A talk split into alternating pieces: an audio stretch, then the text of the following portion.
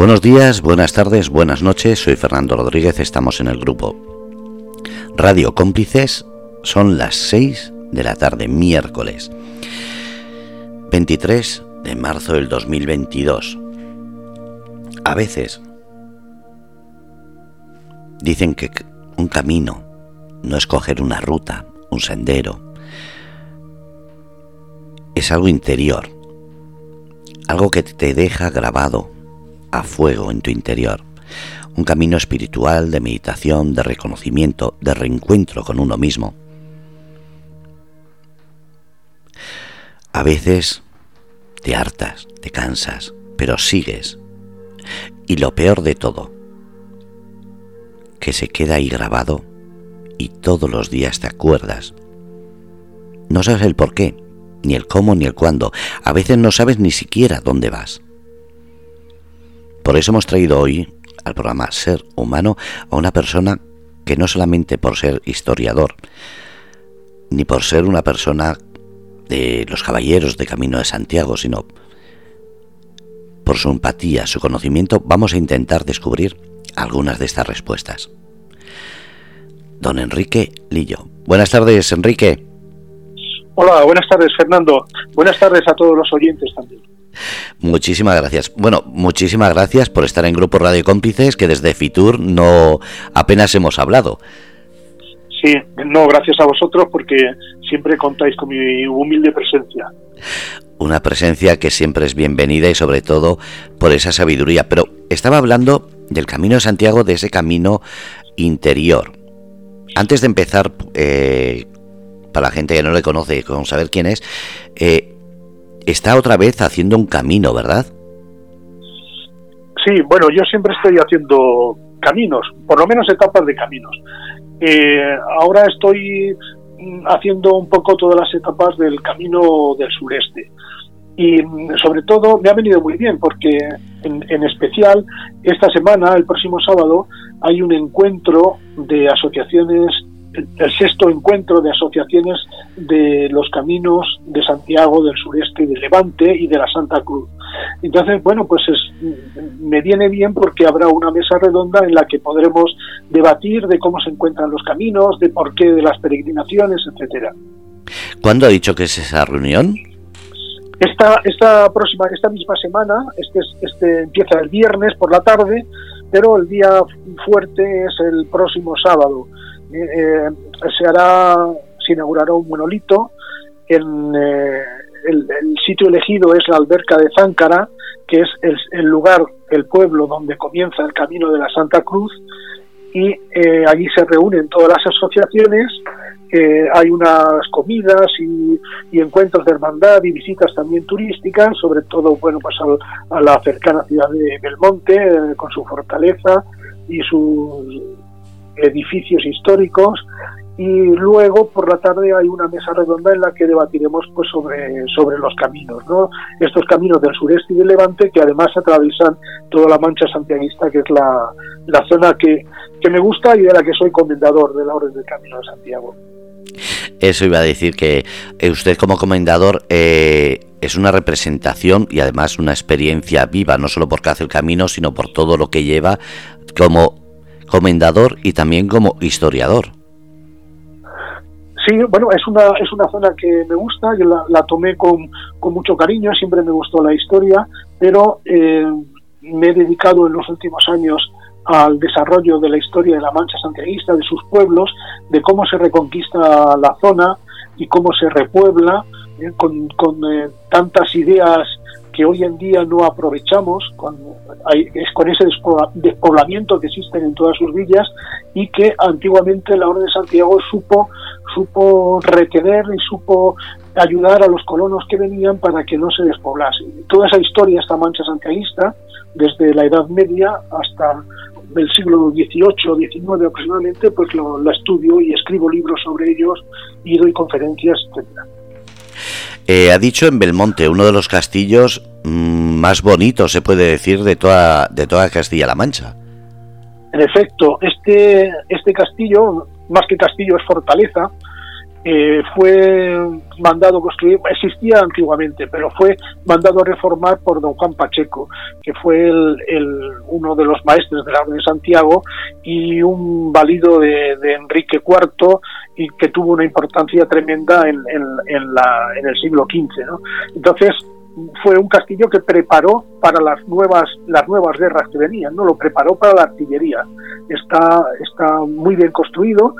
Eh, tuvo una época de pues de ruina, pero eh, la emperatriz Eugenia de Montijo, como marquesa de Villena y marquesa de Moya, además de todos los títulos que tenía, ¿no?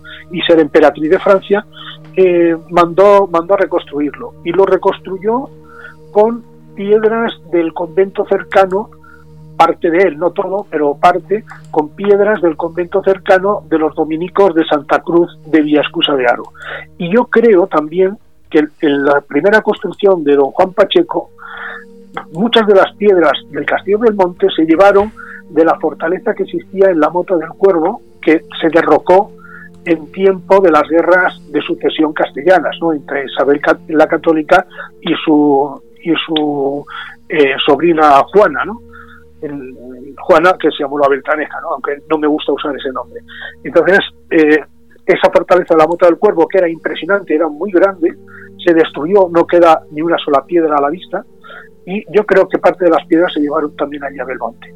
Por eso quizás sea tan bonita la fortaleza. Es muy llamativa. Además, eh, no solamente tiene mucha historia, sino que es un punto neurálgico de reencuentro, de caminos, de, de posiciones. Sí, es, es, un sitio de reencuentro, está muy bien situado. Eh, por allí pasan caminos de Santiago también y es, es, una zona, con, es un pueblo con mucha historia, tiene unos edificios eh, verdaderamente preciosos.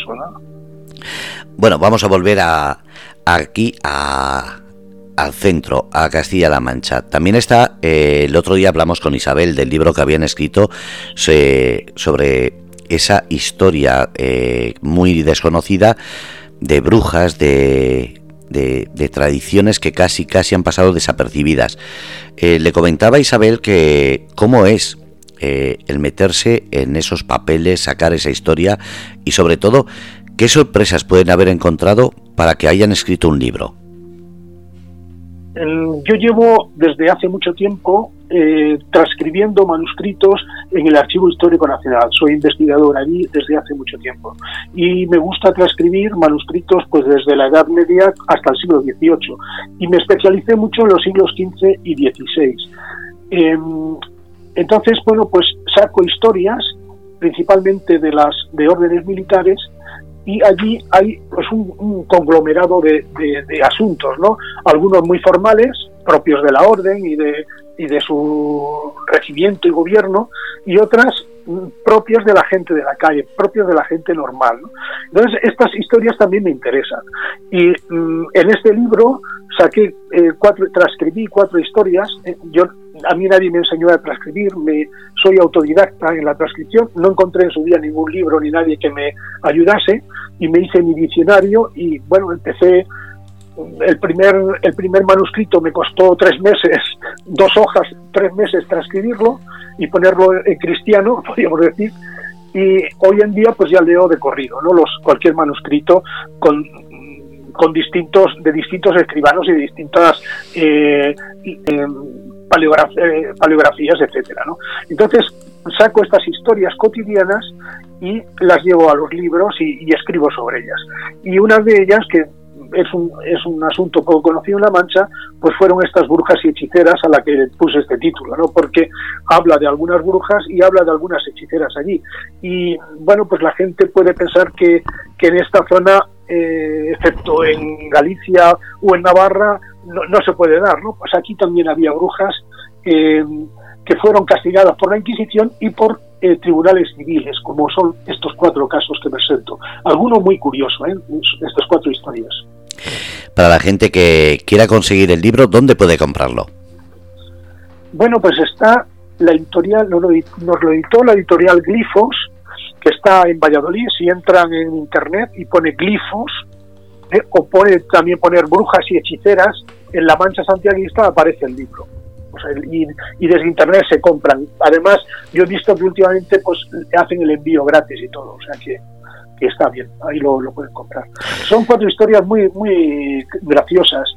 Una de ellas era de un, es de un nieto del eh, don Antonio de Nebrija, el gran gramático de la lengua española que hizo la gramática española, que fue fraile, fraile agustino, y se dedicaba a conjurar la langosta y hacer exorcismos por los pueblos de la Mancha. Y es muy graciosa, es una especie de vodevil casi eh, de, lo que le sucedió en el pueblo de Mota del Cuervo. Ya estoy viendo, se está en Amazon, tiene razón, está ahí. Ahora pondré el enlace para la gente que quiera eh, saber de ello. Eh, pero aparte de ese libro, hay más. bueno, yo he hecho yo tengo escritos como unos 14 libros aproximadamente actualmente y, saco cada año pues un par de libros. Ahora estoy escribiendo la historia del convento de dominicos de Carboneras de Guadalajara, un pueblo de la provincia de Cuenca, de la serranía de Cuenca, poco conocido, pero que fue y es el panteón de los primeros marqueses de Moya, que fueron don Andrés de Cabrera y doña Beatriz de, Bobadilla, los criados principales de la reina Isabel la Católica. Beatriz de Bobadilla era casi como su hermana, era su confidente. Y entonces los reyes les, concedieron el marquesado de Moya y les mandaron construir un convento y eh, les sirvió de, panteón a ellos y a, sus, y algunos de sus descendientes. Y hoy en día pues estamos, el alcalde, eh, que es amigo Carlos Arteche, está intentando de recuperarlo para el pueblo, y bueno, yo le estoy ayudando escribiendo la historia de ese convento, que llevo pues escritas, mm, lo vamos a tener que presentar en, dos tomos aproximadamente porque llevo escritas como unas 700 páginas, o sea que, va a ser una historia importante. Qué bueno. Eh, ¿Qué temas son los que escribe? Porque claro, estamos hablando como historiador y como caballero, mm. comendador, caballero del Camino de Santiago. ¿Cuál es la que más le, le llena? ¿Cuál es la que más eh, se siente más a gusto escribiendo? Bueno, hay tres cosas que me gustan. Una, la que he dicho, ¿no? Esta de, lo cotidiano, ¿no? De lo que le sucede a la gente normal, de en, los asuntos del, en, la mancha santiaguista, lo que le sucede a una persona normal. No, uno que, que bueno, que es, viene un contrario y está enfadado con él y se lía a espadazos, ¿no? O, o que tiene una, una chica que, que, tiene un amancebamiento con, con, alguna, con algún otro, ¿no? Cosas muy cotidianas que sucedían en aquella época. También me gusta escribir sobre las historias de los pueblos, escribo, he hecho varias en, en la Mancha Santiaguista de varios pueblos, en la que cuento desde sus orígenes y luego cómo sucede, cómo va transcurriendo su historia en todo el siglo XVI a través de los libros de visita de la Orden de Santiago. Y luego mucho también pues sobre, ya digo, sobre la Orden de Santiago y caminos. Esos tres temas me, me gustan mucho, me apasionan. Qué bonito.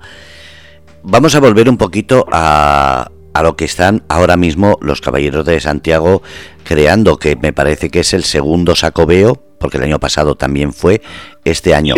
Eh, están ahora mismo, han estado en Canarias, en Panamá, en México. Eh, ¿Qué es lo que está pasando? Parece que hay un repuntamiento de, de querer conocer, de querer saber sobre esta orden, o es algo que hasta ahora había pasado desapercibido en las noticias y por fin se está dando luz. Sí, ha pasado desapercibido. Hay, hay muchas personas, mm, muchísimas, que han hecho camino de Santiago y además muchas veces y, no no no no, no, no estaba muy publicitado ¿no? hoy en día a través de la orden del Camino de Santiago pues eh, queremos publicitar mucho más este camino aunque aunque lo está los caminos del norte pero también los los, los otros caminos ¿no? y el, y el interés que hay en otras en otros países no ya hemos comentado alguna vez en este programa que la Orden del Camino Santiago pues tiene unas más de 1.400 damas y caballeros en 36 países de todo el mundo y tiene que atender a todas estas zonas. Se ha estado en Panamá, eh, se ahora, ahora mismo están en, México para, para otro capítulo extraordinario que se van a nombrar 27 damas y caballeros. Eh, han estado en Canarias el, el, canciller también en esta semana. Eh, yo he sido comandado ahora porque no pueden atender a todo toda la dirección, he sido comandado a este sexto encuentro de asociaciones del Camino de Santiago.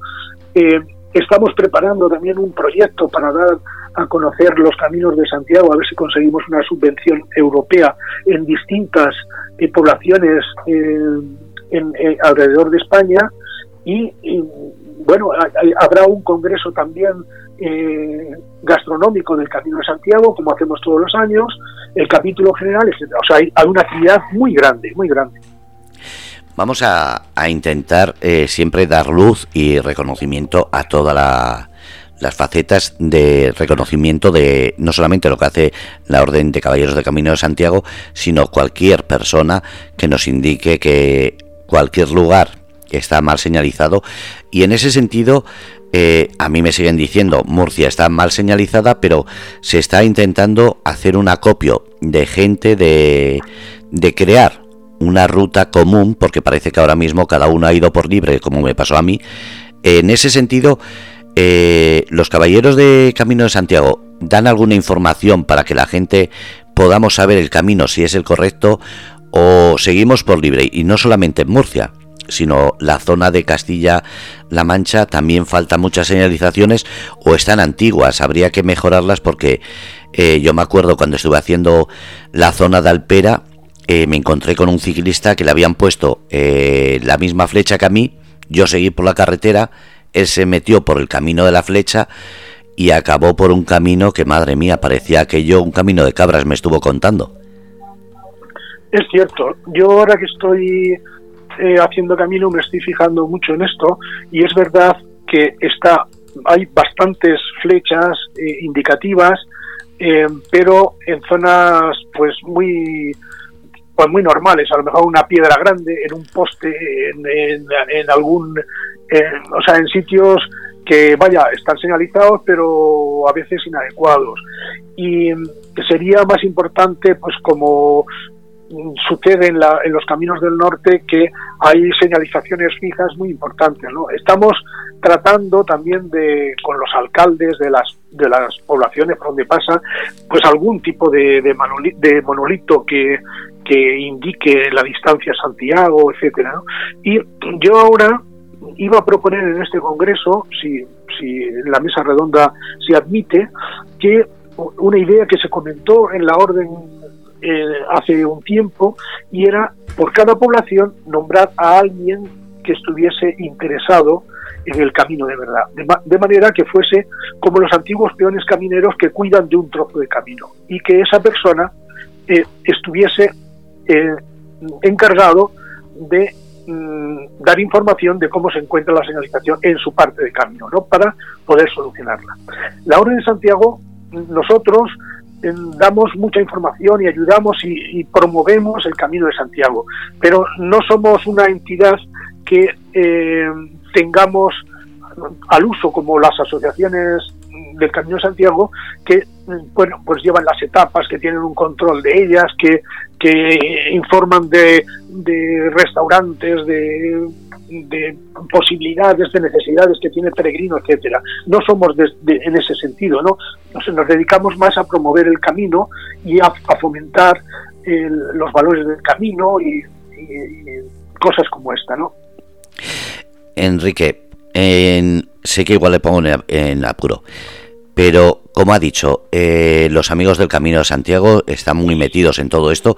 Ya casi algunos, eh, incluso a mí me lo comentaron cuando lo hice, algunos parece ya agencias de viaje.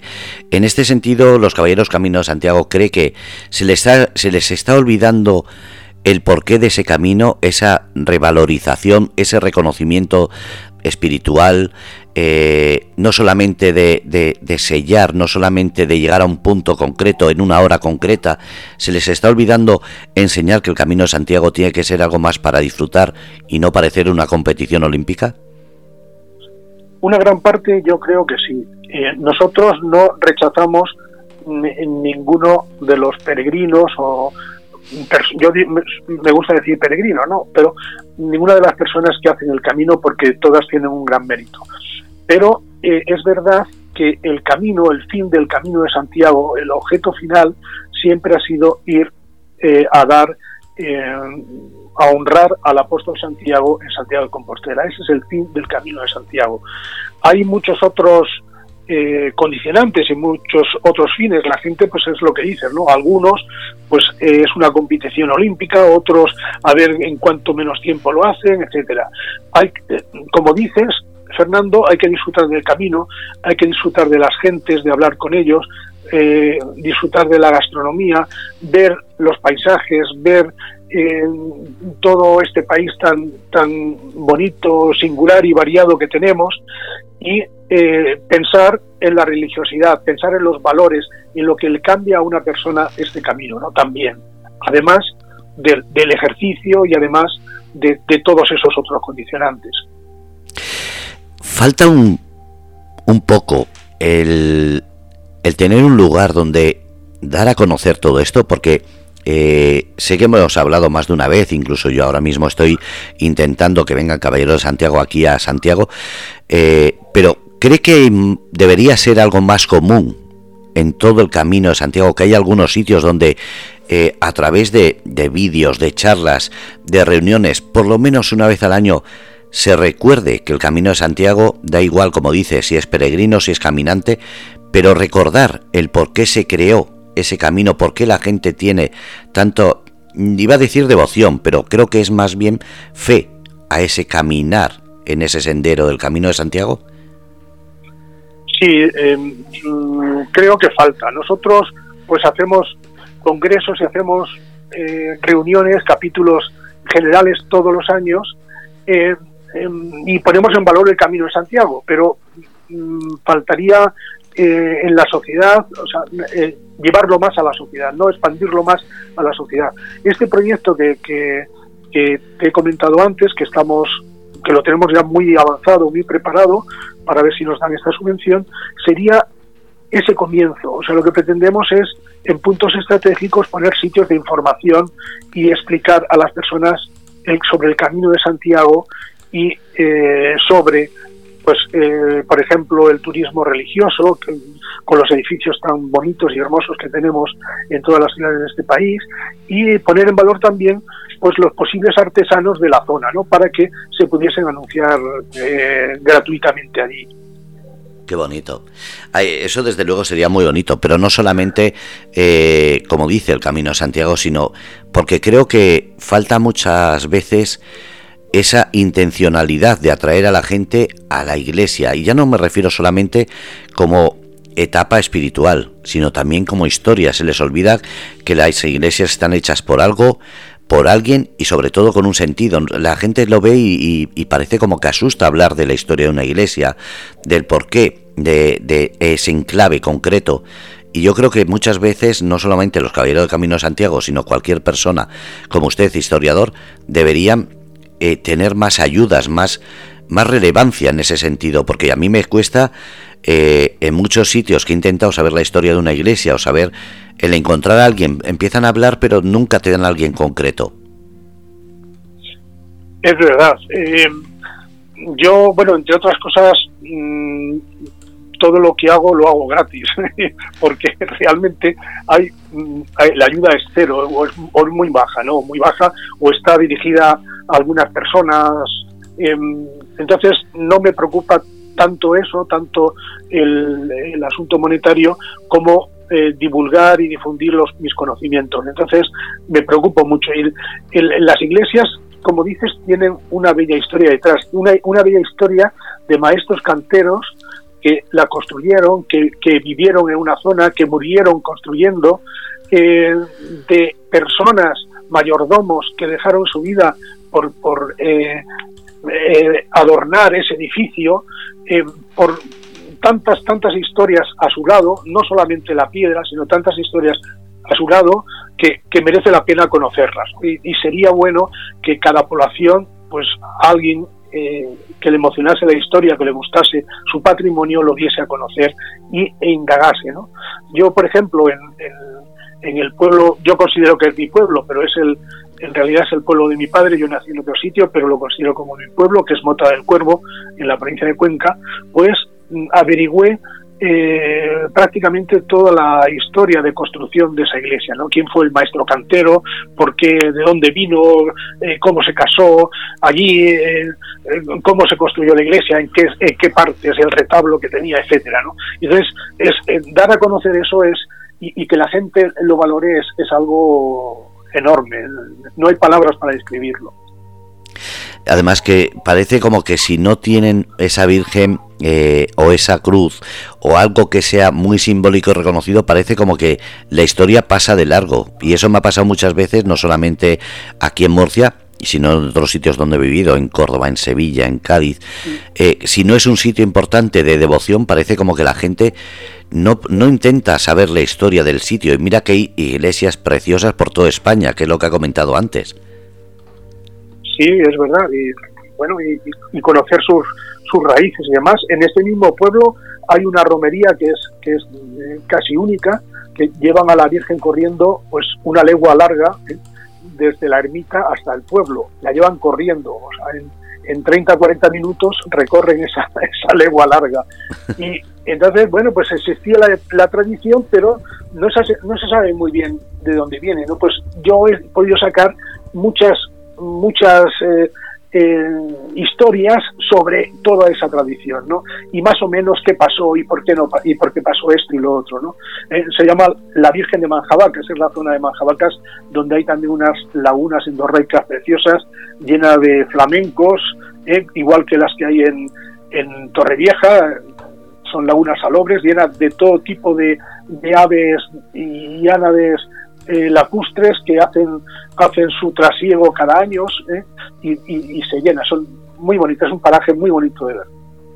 Hay que dar a conocer todo eso. Y yo creo que el Camino de Santiago lo que hace es precisamente lo que no hace cualquier oficina de turismo, que es como vas caminando e encontrar esos puntos que no vienen en ningún, en ningún sitio señalizado y que vale la pena visitar. Y sobre todo lo que, lo que ha comentado Enrique, esa gente que, que es una maravilla encontrarse en el camino de Santiago cuando uno va andando, se convierte casi, casi, eh, se puede decir, en un trato familiar, por no decir que lo es completamente. Eh, la gente se olvida de que esa gente que está ahí agradece, primero el, peregrino, el caminante, agradece esa charla porque le, le ayuda a recomponer fuerzas, pero la persona que está allí lo agradece igual porque se preocupa de la historia, de las costumbres, de la gastronomía. Eso también es un, una simbiosis muy bonita.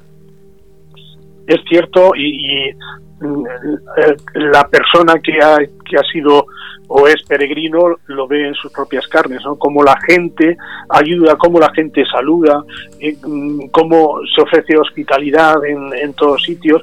Parece que es otro otro estatus, ¿no? Estamos acostumbrados en el mundo actual a mirar con recelo a la persona que se nos acerca, pero si es un peregrino, pues parece que esos eh, tabúes se, difuminan y, todo el mundo se acerca y todo el mundo puede charlar es, es amigablemente y, abrirse y la hospitalidad y, y, dar un poco de comida o un poco de bebida, etcétera, ¿no? Además que, viene también, aunque, aunque no den nada, simplemente esa charla es el explicar alguna cosa o enseñar un camino eh, por el cual vas a encontrar un sitio bonito, es lo que hace el camino tan bonito. Y como historiador, ya dejamos el camino un poquito, como historiador, ¿cómo se siente cuando eh, de repente, como dice, se encuentra con una calle que le han cambiado el nombre, el porqué de la historia de ese nombre, cómo, cómo se siente uno? Y sobre todo, ¿Se transmite esa información o al final queda siempre solapada por la falta de interés? Pues yo la transmito, pero es que no hace mucho caso, ¿no? Tengo muchos ejemplos. Ahora, últimamente, pues en, la iglesia de, este pueblo, de la Mota del Cuervo, pues hay una, una puerta, tiene dos puertas la iglesia, una de ellas se llama la Puerta del Sol, ¿no? Porque da mediodía. Pues allí había un cementerio y cuando no estaban las, las eh, eh, capillas auxiliares que se construyeron posteriormente, había una plazuela. Entonces, la gente la llamaba la plazuela de la Puerta del Sol, que eso se ha perdido. O mm, había unas calles que era la calle de la Casa de la Encomienda, porque estaba allí una Casa de la Encomienda, se ha perdido. Y, las, las saco a la luz, ¿no? O, por ejemplo, eh, eh, la Tercia Real, ¿no? Que decían, no, esta Tercia Real, pues, eh, perteneció a los Reyes Católicos. No, yo he encontrado la fecha exacta o más o aproximada en que se fundó y la fundó el rey Fernando el Católico, no los reyes católicos, ya había muerto Isabel. Y además tuvo, tuvo la, podríamos decir, despachatez, el rey católico, de poner en el escudo de esa tercia real sus escudos. En Castilla puso los escudos de Aragón y los escudos de Nápoles y la de su mujer, Jerónima de Foix, eh, eh, Jerónima de Foix, eh, Germana de Foix, que mm, se había casado con ella mm, nueve meses después de que murió Isabel, sin guardar el luto. Entonces, parece que fue una ofensa, ¿no? una desfachatez poner ese escudo en una tercia real en, el, en Castilla. Entonces, estas cosas las saco a la luz y las y las publico, pero bueno, ahí se quedan, no, no tienen trascendencia. Yo, por ejemplo, pues una calle que no tiene sentido la llamaría la llamaría pues eh, con el con el nombre antiguo, la, calle de la casa de la encomienda o calle de la encomienda, pues es un nombre bonito. O como hay una calle también en el pueblo que se llama la calle del Aldú, que fue posiblemente la calle de Juan Aldudo, el abuelo del personaje que aparece en el Quijote. Juan de Aldudo, el rico de Quintanar de la Orden. Pues eh, su, su abuelo era de Mota del Cuervo, su padre también, y posiblemente él también, porque quizás se fuese a vecindar en Quintanar de la Orden, en el pueblo de al lado. Todas estas calles se deberían de recuperar. ¿Y qué pasa cuando se entera de esa información y se la transmite, por ejemplo, al ayuntamiento? ¿Hay algún interés o, o tampoco? No, no lo hay y últimamente ya no lo transmito. Dejo, yo lo publico y lo publico lo más posible, lo difundo lo más posible para que quizás entre todos pues podamos eh, algún día que se cambie que se cambie la situación, pero no no hay interés en cambiar ni eh, bueno no, no no tiene interés, se deja como está normalmente, pero es así. Eso ha pasado eh, Bota del Cuervo o ha pasado en más sitios? Porque claro, lleva información de muchos. No quiero, no quiero decir solo en Bota del Cuervo, en muchos, en muchos otros pueblos pasa, ahí hay sitios, descubres y dices, oye, esto se llamaba así, esto se llamaba asado. Bueno, pues, pues ahí se queda, ¿no? Se queda de esa forma que estaba. Y ya está. Qué pena que un trabajo tan laborioso y sobre todo un reconocimiento que debería darse a esa información, por lo menos hacerle un sitio, un espacio, una un curso, una charla, algo y no se haga nada. No, no se hace. Si estuviéramos en Estados Unidos, por ejemplo, o en, o en Suecia, como he estado, en, eh, eh, yo por ejemplo he estado visitando Malmo y, me han dicho, mira, esta casa es de 1750. Y, claro, decía, bueno, pero claro, en España eh, tendréis edificios mucho más antiguos. Digo, sí, esta casa de 1750, pues en España hay unas cuantas. Y, y, o en Estados Unidos, en Estados Unidos una persona que saca información de 200 años, 250 años, está súper reconocido, está, bueno, como si fuera una estrella de Hollywood, ¿no? Aquí en este país, pues eh, las personas que, nos gusta sacar cosas y, y, no por dinero, pues ya digo que yo no cobro ni un solo duro, ni por los libros siquiera, ¿eh? No, mm, mis libros, todo el dinero pues se lo queda alguna asociación o alguien que lo necesite. Yo no cobro nada, ni por las charlas ni por ninguna cosa. Todo eso que haces, y lo haces para difundir y enseñar a los demás, pues no, no tiene aprecio. Hay gente que me dice, es que si cobrases a lo mejor te tenían más aprecio. eso suelen decir, que lo gratis al final no se toma eh, tan en serio como una persona, y eso está pasando ahora. Eh, hay personas que se ponen a hablar y te levantan el ánimo y no le das ni las gracias. Y después resulta que pagas 100 o 200 o más por hacer una terapia en la cual te dice lo mismo. Pero como lo pagas... Sí, sí, es así, sí. Vamos a volver a, los caballeros.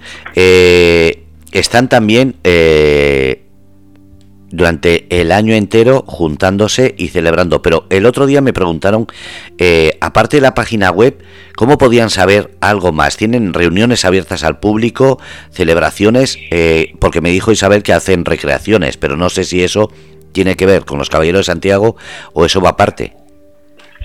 las recreaciones, hay, hay otra asociación que es eh, Caballeros de Santiago de la Mancha, donde está Isabel, eh, y José Carlos, que sí hacen recreaciones. Allí ellos están localizados en Socuéllamos, que es una población de Ciudad Real, pero que perteneció a la provincia de La Mancha, en, el siglo XIX eh, y, anteriormente a la, a la, Mancha Santiaguista, por supuesto, y allí hay una casa de encomienda muy importante.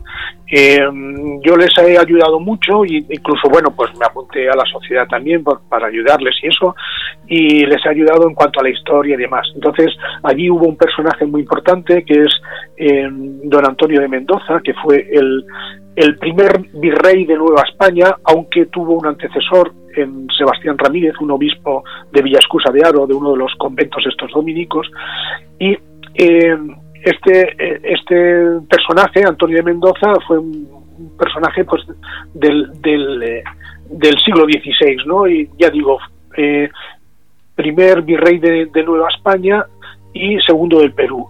Y entonces hacen una recreación con personajes de la época. ¿eh? Representan pues la llegada de don Antonio de Mendoza y diferentes personajes. Pues el, don Antonio de Mendoza, pues por ejemplo, era hermana, era hermano de, de, María Pacheco, la comunera, ¿no? Y, y bueno, y del resto de personajes que de ese siglo XVI tan importante. Entonces hacen una recreación por todo el pueblo y llegan hasta la casa encomienda, etcétera, ¿no? Entonces, nosotros como Orden del Camino de Santiago lo que hacemos somos capítulos. Entonces, bueno, se puede asistir a los a los capítulos generales en los que se nombran a los caballeros y tenemos también congresos pues como el gastronómico o, eh, algunos así que también eh, se puede inscribir la gente de fuera, no no hace falta que sea de la orden, claro. Qué bonito. Además que es eh, una situación preciosa eso de encontrarse, como, como nos pasó en Fitur, encontrarse con más caballeros, como, como la gente se da la vuelta. Cuando le comentaba a usted, Enrique, es que se pegan codazos por verle.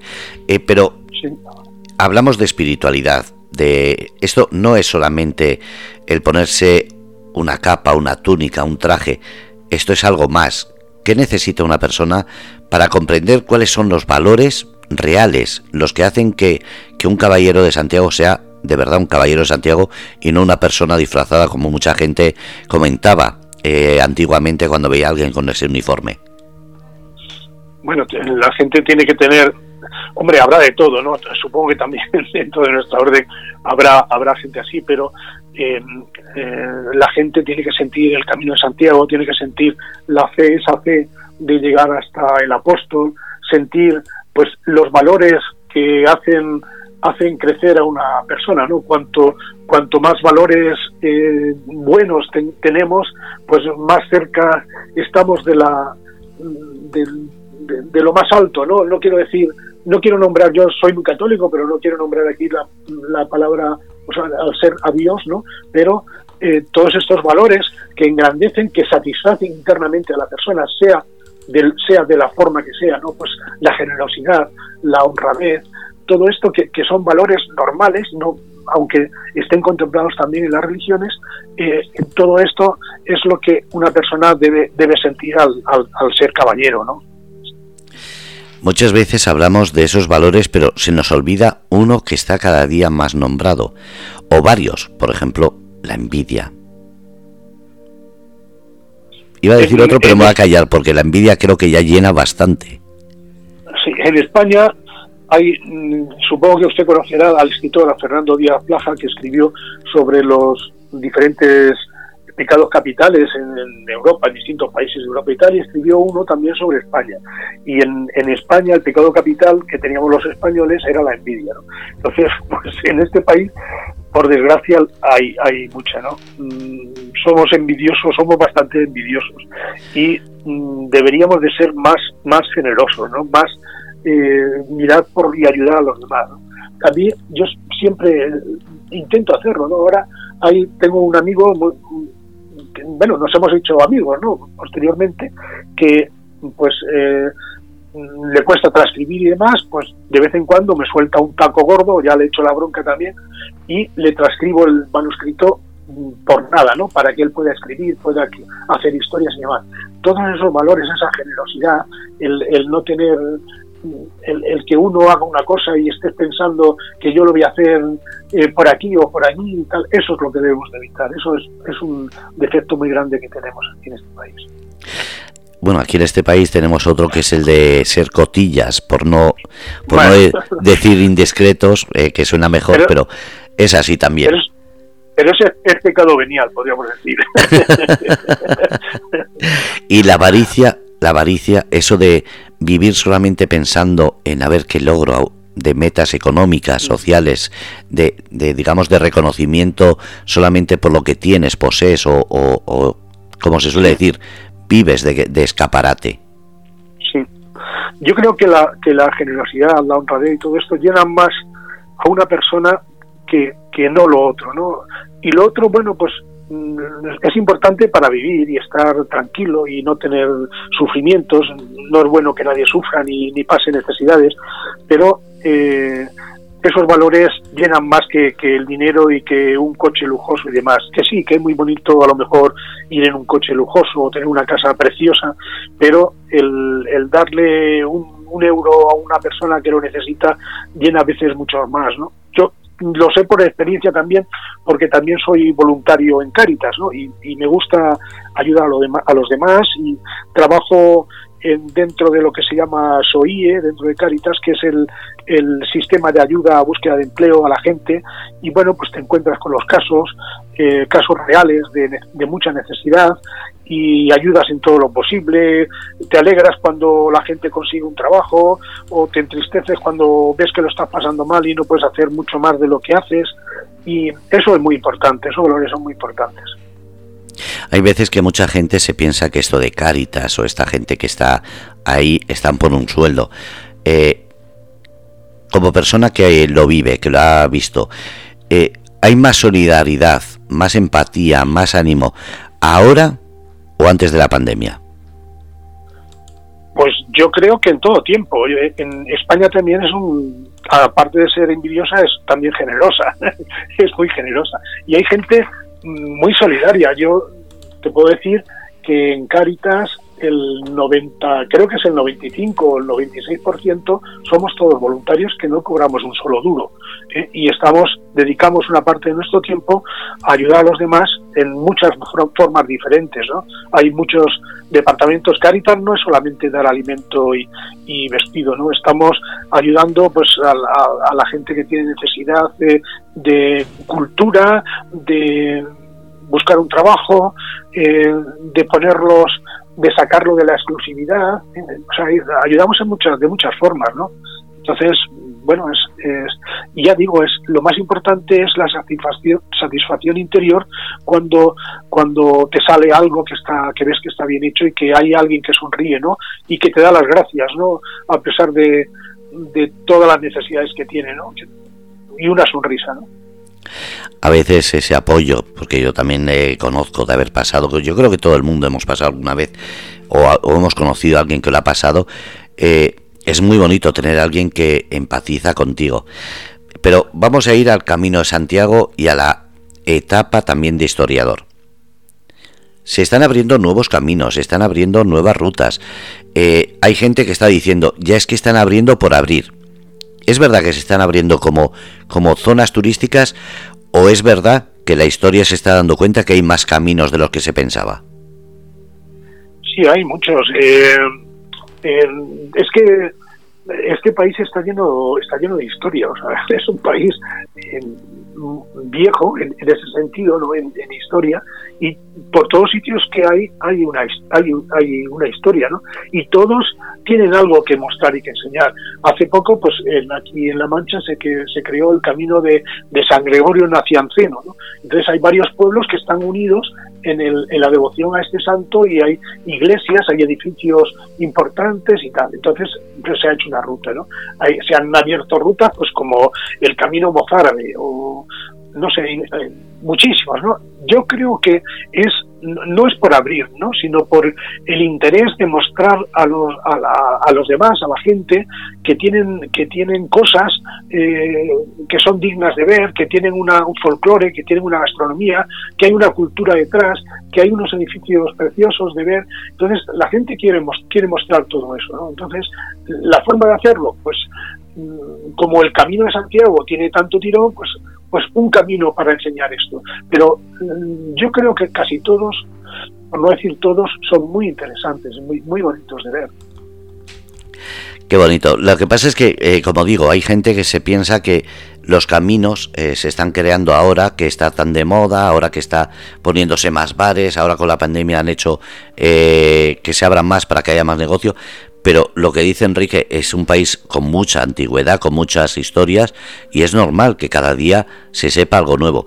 Pero eso, cuando uno descubre un camino, ¿Cuáles son los pasos a seguir para que sea reconocido? Porque claro, no es solamente decir, eh, pues por esta zona eh, creamos un camino, sino que hay que dar eh, o atestiguar de forma real, ¿verdad? Sí, o sea, creo que es importante. O sea, es, hay, hay cosas fundamentales, ¿no? Hay, yo creo que lo fundamental es su accesibilidad y para, para todo el mundo, que tenga una historia, como hemos comentado, que eh, tenga una gastronomía eh, y una muy importante también pues todo lo, referente a, la, a, los vinos ¿no? a, las comidas al folclore o sea, que tenga todo esto no pero hay tantos tantos sitios en España que cumplen esto que por eso están saliendo yo creo que por eso están saliendo tantos caminos tantos caminos entonces bueno pues hay que hacer un pequeño proyecto de todo eso con todo esto y solicitar pues las ayudas o, divulgarlo para para eh, que se, darlo a conocer y que la gente pues los pueda los pueda utilizar ¿no? y, conocer pero eso es obra eh, todo de gente como usted caballero del Camino de Santiago historiadores y me imagino que será una labor de años, no es de la noche a la mañana hemos descubierto un camino y ya está, porque en este último año me parece que han sido tres o cuatro caminos que han salido nuevos, pero algunos de ellos llevaban años pidiendo esa adhesión y ese reconocimiento. Claro, o sea, es un trabajo de, mucho tiempo, ¿no? Fíjese que, que, recopilar historia de los caminos lleva mucho tiempo. Yo, por ejemplo, pues, pues quiero en los próximos años, a ver si tengo tiempo, pues quería escribir sobre edificios del Camino del Sureste, ¿no? Hay, hay muchos que, que no se conocen, hay, e incluso en las propias localidades de uno no conocen que existía un hospital de, de peregrinos y de y enfermos y peregrinos a principios del siglo XVI. O en muchas iglesias no conocen que tenía una puerta del perdón como hay en Santiago de Compostela y que está tapiada, ¿no? y todas estas, todavía hay mucha historia por dar a conocer en todo el camino, ¿eh? muchísima historia. Pues Enrique, eh, yo estoy encantado que siempre que quiera venga a hablar de ello porque no solamente aprendo, sino que me da mucha alegría el saber que hay, como usted, hay gente que sigue luchando por ese reconocimiento y sobre todo porque se sepa esa historia que se ha perdido y que tanta falta hace para no crear sobre todo esa dejadez y, y volver a la rutina o a esa falta de información y romper cosas que después nos vamos a arrepentir, que está pasando muchas veces. Sí, eh, hay que estar ahí en la brecha y, seguir luchando. Todo hay mucho de esto que se que hay ahora, pues pues son modas, ¿no? Y seguramente pasará, pero eh, los que lo sentimos y estamos y estamos ahí, hay que hay que seguir dando el callo y, y luchando por ello. Es, es muy importante. Pues aquí tiene su sitio, su casa y, como no, el espacio para que siempre venga a contar todas las novedades. Muchas gracias. Encantado de que, de que sea así. Muchísimas gracias, Enrique. Ya hablamos y lo dicho, que siempre bienvenido y siempre deseando que cuente todas estas cosas que nos vienen también a todo el mundo. Muy bien, gracias. Gracias a todos y a los oyentes por soportarme. Un abrazo. Un abrazo igual. Bueno, pues me han escuchado don Enrique Lillo, historiador, comendador de Caballeros de Camino de Santiago, ahí en La Mancha, pero sobre todo una persona que siempre gusta escuchar.